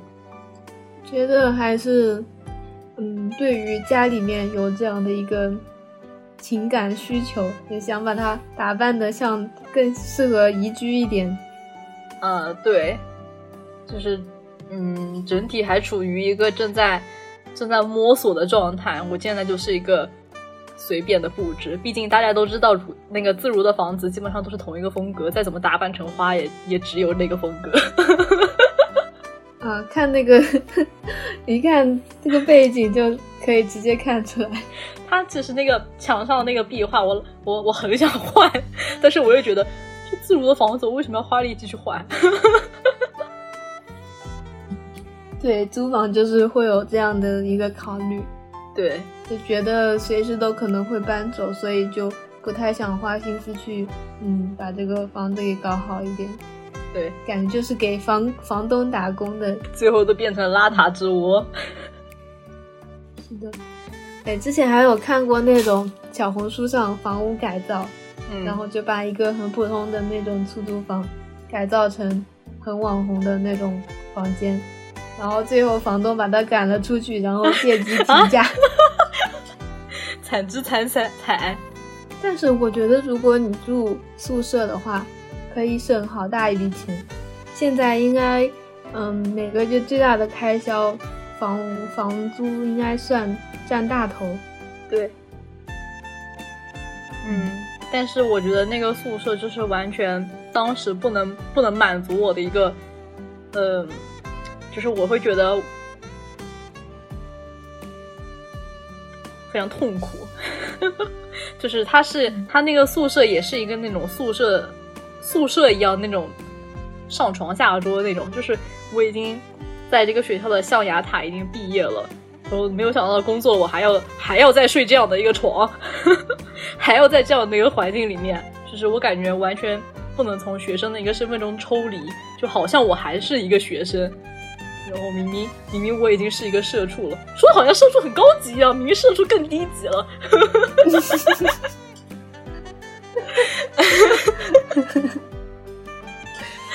嗯，直击灵魂。我觉得应该不是这么来区分，应该是现在有独立的经济来源，就是，嗯，如果不是那种接为生活奔波，觉得还是要提升一下自己的生活质量，不然每天上班也怪累的。就是我我很想把这个学校跟社畜的一个生活做一个区分，不想再局限于这种还还在一个像一个宿舍一样的环境里面，除非我是在一个那种嗯厂那个什么呃工地打工，然后他的宿舍只有这样一个环，那那也是没有办法的事情。但是事实上我是可以有有其他的选择的，那我就是选择去做一些其他的改变。嗯对。嗯，我感觉总的来说，嗯，衣食住行里面，呃，我对要求最高的是行，嗯，然后，然后是住，然后是，反正最后一位应该是食，因为感觉吃多吃少怎么感觉差不多，吃的少了我还能减减肥。哎，其实我感觉身边同事有很多男同事在减肥，然后女同事基本上没有听他们在减肥，但是很多男的就晚饭不吃。哦，我这边也是，到底是为什么？没钢筋铁骨也不过如此，这是一种新的流行晚上就干不动活。嗯，然后最后说一下，行。嗯，小雷先来。嗯，我这边因为要考虑到两个人的通勤需要，所以说是住在嗯两个人工作中间的位置。然后嗯，现在大概上班时间是五十分钟，就包括走路到从地铁下来走路到公司。我觉得那个嗯走路的话，大概就要花个十几分钟、二十分钟。然后，所以我尽量选在离地铁比较近的地方。然后现在，嗯，这个现在住的这个地方离地铁估计就是走三分钟左右就能走到。然后，嗯，感觉已经不能再继续节约时间成本了，已经是一个最优解了。但是每天早上起来还是很痛苦，就每天都在期待周六。我最近我最近已经开始幻视了，就起床的时候就是感觉今天好像是周六呢，然后下一秒嗯不对啊，今天周四，好痛苦。我我有想过，我想买一辆车放在地铁站门口，然后嗯从地铁站下来之后就可以骑车到公司，但是一想估计不出一个星期就会被人偷掉啊！电动车吗？对，肯定会被偷的。我之前也在想，我要不要买电动车，感觉会比较轻松。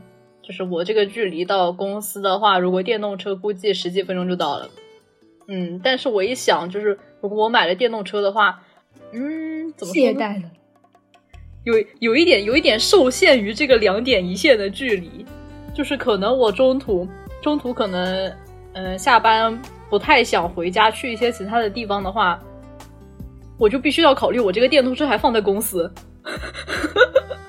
我要这个这个回家我就必须得把这个电动车再整回整回整回家里面，然后然后我才能去其他地方，就是感觉我被他奴役着，我被他控制了，然后就很很不爽。呃，加上我这个距离，其实电动车十几分钟，然后我骑自行车半个小时，虽然有一定的提速，但是其实骑自行车的话，我可以锻炼身体。虽虽然虽然每天早上我都是那种累成狗一样的就飞速骑，然后然后骑到公司卡点，然后下下下下自行车破口大骂，然后 每天都上班的话，素质低一点也正常。经常经常会出现一些自行车的路怒症，就是在那个自行车道里面好好的骑着，如果后面有电动车突然向我按喇叭，我就开始破口大骂。因为因为那个可怕的上海女人，因为那个自那个自行车道是很宽的，它其实三辆车都可以同时的，就是并排骑是可以的。就是我一般在那个车道，我都是靠右，就是尽量在边上行驶，因为我想可能会有那种。庞庞大笨重的电动车 飞速飞速从左边走，但是那个电动车它还是要逼我一下，我就会很气，然后然后他们每逼我就开始狂骂。如果是我的话，我肯定早就已经买了一辆电动车。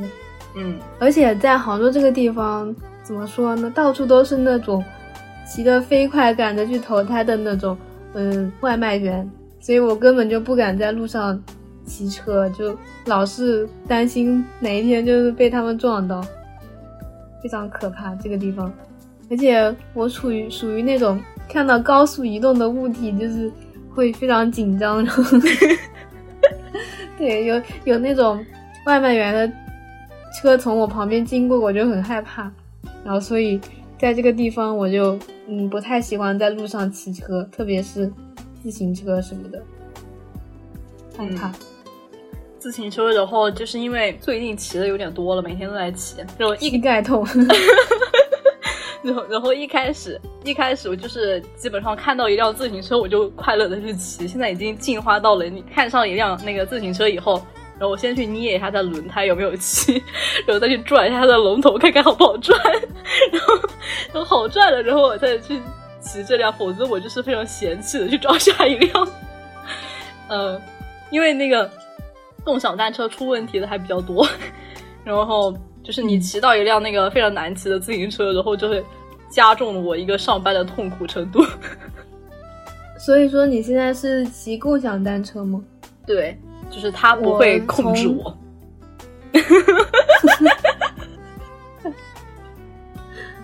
好可怕！我从公司那个那站地铁下来。嗯，从入职以来就没有看到过一辆无主的共享单车，就是属于没有车可以骑，所以只能走。然后我也比较喜欢走，不太喜欢骑车。嗯，因为嗯总是不太喜欢绕路，因为那个路上有有的时候会有交警，如果逆行的话就会被让被他们抓到，然后让让你绕一大圈绕到对面去。会罚款吗？嗯，不知道，不知道，没被抓到过。我之前，我之前在上海市中心，就是骑车的时候下雨，然后我打了把伞，然后就被拦了下来，然后罚我五十。那你交钱了吗？交了呀，老老实实交钱，扫码。就是就是上海，它它有点怪的地方，还有一个比较怪的是，它有些它有些街道是禁止任何自行车驶入。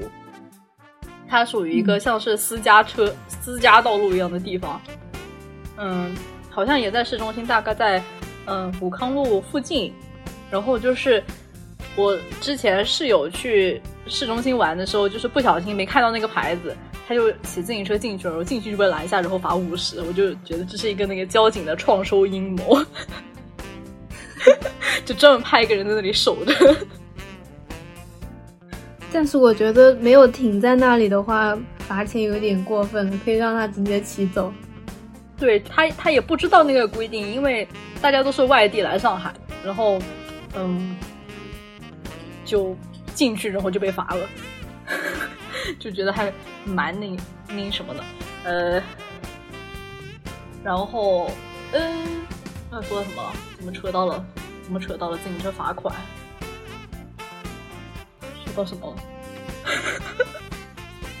就行。哦，嗯嗯嗯嗯嗯嗯嗯，不对啊，刚才刚刚才是你在说，刚才是你在说，我说完了。你说完了。嗯，好，那就行就行行就说到这里。行，那就行。嗯，然后，嗯，我看当当完社畜之后，小雷的一个周末生活大概是怎么度过的？就是你不上班以后，床上躺一天，做家务一天，床上躺一天，然后，嗯，下过完这个星期天，又是下一个美丽的上班日。其实还好，我一般在家里属于那种很懒，不太喜欢打开电脑。然后我的主管有时候会 push 我，然后就会说，嗯，技术的进步需要积累，然后但是你要付出，你得付出，然后你得花时间进去。然后我就说，嗯嗯，好的，收到了。然后就回到家就看到床，然后啊啊，好柔软，好柔软的床，我就躺上去。我觉得你这个就是，呃，两室一厅的话，还有一个就是空间，就是类似于一个，呃，比如说是书房之类的，是可以工作的。像我这种这个就是合租的，进门就是床，就你的视野里只有床，容不下其他的东西。好柔软的床，容不下其他的东西，每天进门就是床。嗯，就只剩下床了。我觉得，如果是嗯两个人一起住，还是需要有一些自己的空间的，不然会感觉精神很紧张。嗯嗯。然后基本上也没什么交流，就是没有和朋友有交流，周末就是躺着。啊，其实我我还挺想小刘来杭州，这样子。感觉周末会有很多乐子可以找，就是小小刘属于那种比较喜欢探索探索这个城市的那种感觉，就会去嗯做一些没有去没有见识过的一些很新奇的事情，比如说被蹦床的那个泡泡球埋住之类的这种事情。嗯。我思考一下，哦，不对哦，今年好像没有假期了，对，国庆节已经过了，嗯，只剩下元旦了，但是元旦，元旦，元旦有 CP，嗯，你还要去吗？今年？CP 我，他本来是前年的，然后他延期到了今年。你要去卖东西吗？对，就是我的摊位已经申，就是前年申请上了，然后。他一直延期到了今年元旦，不知道能不能开。如果能开的话，我应该还是要去的。说实话就很尴尬，嗯，来杭州半年嘛，嗯，然后作为一个也是浙江人，嗯，我同事经常会说说某某景点某某景点，我就连名字都没有听到过，更别说去过。杭州我好像只去过一次，然后在在一个大雪天去了西湖。都冻成了憨人，那应该还好。我觉得比 嗯国庆节的时候过去人挤人会好很多。嗯，但是但是除了西湖以外，没有没有想到一些其他的杭州的比较有特色的。我不要去千岛湖喂蚊子。其实还挺不错的，千岛湖有蚊子。那边有那边的那种。星级酒店在淡季的时候很便宜，是普通人也可以负担得起的价格，就是那种五星级酒店什么的。嗯，但是蚊子真的很多。但是只有只有夏天去才感觉可以吧？冬天好像没有人去千岛湖，去千岛湖干啥？看雪啊！救命！那个什么？莫莫说相公痴，竟有痴是相公 啊。不要！哦，但是冬天去有个好处，没有蚊子了，还是还有蚊子，一年四季都有，一年四季都有。当时我去住的那个嗯酒店，一一进门就看到他窗边贴着一个什么有毒虫，就是让我们注意 有毒虫。然后当当天不出意外的被被毒虫咬。有一种蚊子，有一种蚊子是起会起脓包的，我忘了叫什么，某某种蚊子。嗯，脓包蚊子。就就就它的它的它的口气插进了你的皮肤里，如果你在它插进你皮肤的时候把它打死，然后就会起那种水泡。脓包比较比较危险，但是应该不会有吧？但是但是我听听到你之前的千岛湖的的吃吃鱼情况，让我打消了去吃千岛湖的想法。啊？为什么？你不是你不是连续两天都在吃同一锅鱼？啊，不是，是一鱼好多吃，它有不同的烧法。他会给你存着那个鱼，那个鱼就是你的。那不就是也是感觉前一天就早上给你烧那个什么红烧，晚上给你烧鱼汤。结结果那个时候去千岛湖只吃了一条鱼，吃了两天，一天差不多。但是但是杭州杭州附近不对啊，不是杭州附近，感觉是浙江可以爬山，但是上海不能爬山。上海只有一个海拔九十米的小土丘。我已我已经国庆节去爬过了，然后我本来做好了那个充分的准备，就是我想，呃，我中午一点去，估计下午三点可以爬完，然后我四点回去吧。结果我一点去，然后我两点钟爬完，还是两座山，一座山花了半个小时就爬完了，从上山到下山。是什么地方？那个蛇山。不知道，听起来就不是很很好玩的地方，是不太好玩，就是也没有任何的风景，那种海拔九十米，感觉其实就是一个小公公园的小小土坡。对，对，就是上海没有任何的山，它是唯一的山。然后如果要爬山的话，估计就得往往南，就是浙江，感觉它有山。嗯，好想爬山哦。浙江、杭州、南京什么地方其实都有的。对，可以，我明天就要去爬山啊！你为什么周一要去爬山？哦，明天星期天哦！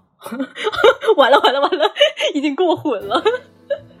你是这样欺骗自己的吗？然后明天早上起来就发现啊，今天还能再休息一天，好幸福！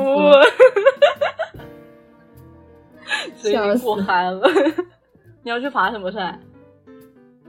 不知道，嗯，好像就是有一天在西湖附近走路，看到对面有座山，然后就明天就想去爬一下，好像是雷峰塔在的那座山，还是什么山，我不知道。你你现在住的地方离西湖很近哦，意思是？嗯，呃，坐地铁十几分钟吧，其实过去大概二十几分钟。嗯，但是也。懒得去，就就在家躺着。嗯，不行，不能再这么颓废了。可以说是把我整个人的那种精神贡献给了公司，然后周末那个精神就被抽走了，然后整个人就 宛如一滩老狗。嗯，就是我现我现在也在也在摸索，就是我觉得，嗯，刚好我最近是挺闲的。但是我觉得下班我一直在一一直在家里面躺着，感觉很怎么说呢？很不对劲。其实就是这样的，只要白天上班了，不管下下班几点钟，然后回家就是处于那种什么事都不想干的状态，很无力，感觉很无力。对我就是这么想的，所以我在想。那还不如在公司加班呢，反正回去也什么事都不干。嗯，但是，哎呀，我还是不愿意在公司加班。嗯，不行，不能养成一些坏习惯。因为工作永远是做不完的。可以。OK，呃，结束一下。嗯，呃，刚才说的什么了？好，行行行，我们说完了这个，就是大概这个周末生活。我是不是没有说我的周末生活？哎，这个题是怎么跑出去的呢？我们，嗯，我说过了，我给你讲一天。嗯，就是小刘的周末生活。小刘，小刘一般周周末的话，就是先先睡饱，然后起床，然后我就像一个那个日剧里面的家庭主妇一样，第一件事就是穿上围裙，然后开始打扫卫生，嗯 然后然后打扫打扫完完卫生以后开始做饭，就是像一个那个煮煮饭婆，然后做完饭以后吃完饭，然后就开始在床上躺着，然后看看一些就是看看一些二次元新番，看一些日剧。然后没有想到，没有想到把这些日剧追完以后，已经到已经到下午了，然后又像煮饭婆一样穿上围裙就去做饭。嗯，然后基本上基本上周六就是这样的一个行程，等于说周日我才会有真正的去做一些其他的事情的一个空间。周六基本上就是一个煮饭婆的生活，那么周日开始吃剩菜。呃，如果如果是安排像前几周天气还比较适合的时候，会选择出门去公园散步。就最近是这样的，因为嗯、如果不是放一个假期的话，我不会选择就是我需要坐两个小时地铁才会到的那种地方，基本上一个小时是我的极限了，也不会去的太远。嗯，就我觉得还是需要保持一个就是在在外活动一个状态，否则我也觉得我活得非常非常像一个死尸。嗯，然后星期天的话，嗯，不会进行特别复杂的一个活动。嗯，就大概是这样的。但是我现在也不是很满意我现在的一个状态，感觉还是其实可以好像干很更多的事情，但是我还是在浪费。然后比如说，我花了两个星期，最近把《诡秘之主》看完了。不是，我让你看你不看，然后别人推荐你才看，现在你无语无语，稍微无语了。生气生气了。没有没有，本来你可以在你在你的那个什么研究生期间就快乐把它看完，现在还要在工作的间隙看，无语。本来我可以在研究生期间花一个星期就看完了，结果工作期间花了两个星期才看完。因因为我最近终于把以前囤积的囤积的一些废料小说看完了，然后我就想，嗯，准准准准备看一个长篇的，看一个长篇的，嗯，好像有一个好像有个《诡秘之主》没看呢，就突然想起了在角落的他。就终于拾了起来。但是但是但是但是最近看完了，然后又没有看的了。嗯，他为什么不出第二部呢？真是可恶！今年过年的时候应该会就开始出，但是我又不想给你推荐一些其其他的，就有一个最近晋江特别火的一个大女主爽文，真的是嗯，女主我都很怕她过劳死，她 基本上就每天、每天杀好多人，每天就不是在杀人就是在杀人的路上，什么？但是挺好看，叫做穿越到什么赛博游戏，哎呀，我知道那个，BOSS，我知道。嗯但是他因为他他一直在连载，所以我就没有想看。追连载我好好痛苦，因为我知知道他的时候他还在连载。速去。为什么上班了还要看别人的？别人在上班。嗯，但是但是你上班没他那么爽，他他是他有异能，是是有是有男主的吗？还是大女主？嗯，男主基本上可以忽略他的存在，就不剧透了。好的，等我等我等我看一看。嗯，那我们就是大概今天就互相的撕扯了一下最近的我和小雷的一个近况，看着精神状态都挺不错的。是的，油光满面的。嗯嗯，头也是油光满面的呢。总呃的，来说就是，呃，总结一句话就是，天天上班的话，素质低点也正常。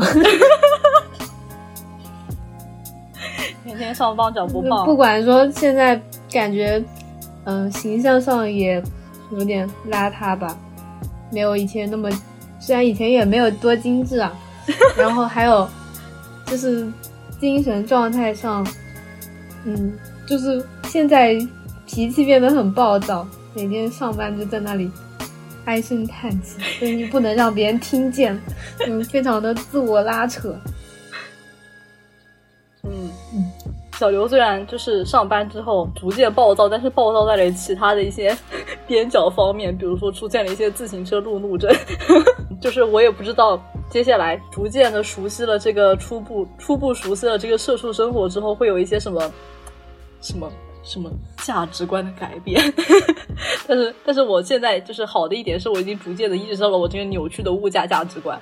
嗯，看一下之后能不能进行一些改变。嗯，或者是进行一些进度。怎么说呢？就是我们最近的一个不算是很成熟的一个近况分享，但是因为我和小雷都呃上班上了一段时间了，就是处于一个比较安定的情况，所以来跟大家分享一下。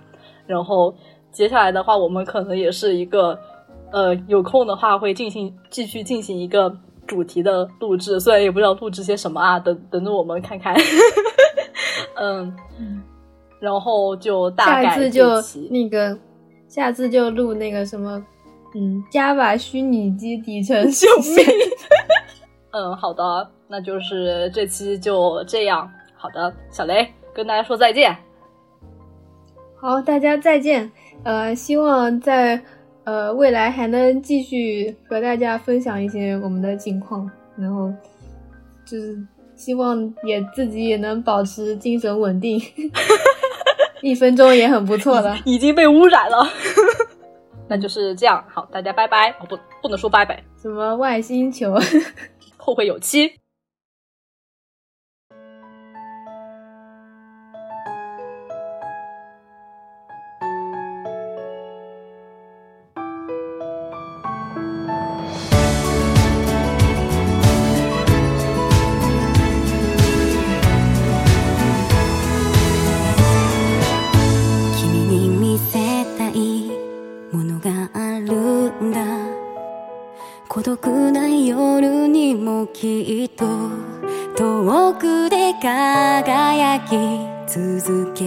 る。幾千の星を。失うこと割り切れぬこと。弾かれること。叶わないこと。でも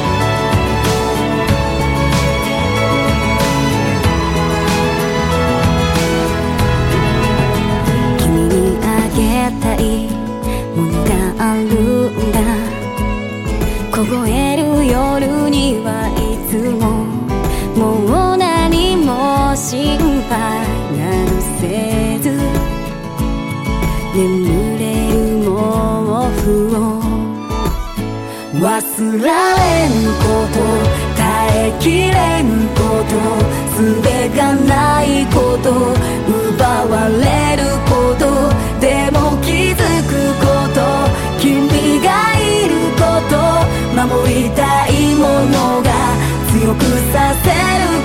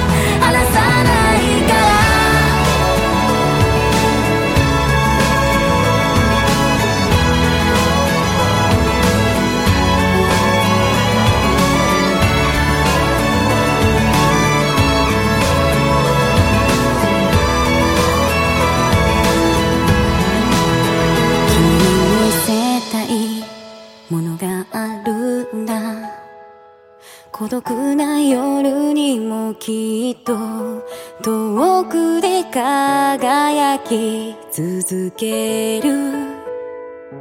幾千の星を